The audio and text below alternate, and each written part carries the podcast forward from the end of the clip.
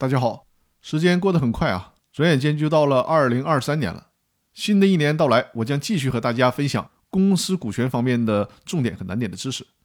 这期呢，带着大家学习的内容是：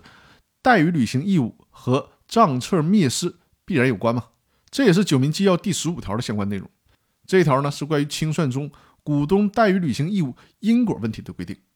我们先来看一下原文，第十五条。有限责任公司的股东举证证明其怠于履行义务的消极不作为与公司主要财产、账册、重要文件等灭失，无法进行清算的结果之间没有因果关系，主张其不应对公司债务承担连带清偿责任的，人民法院应依法予支持。这条规定的背景是基于《公司法司法解释二》的第十八条第二款的规定，也就是呢，有限责任公司的股东、股份有限公司的董事和控股股东因怠于履行义务，导致公司主要财产、账册、重要文件等灭失，无法进行清算，债权人主张其对公司债务承担连带责任的，人民法院依法应予以支持。也就是说呢，我们应该如何正确的理解《公司法司法解释二》第十八条的这个问题？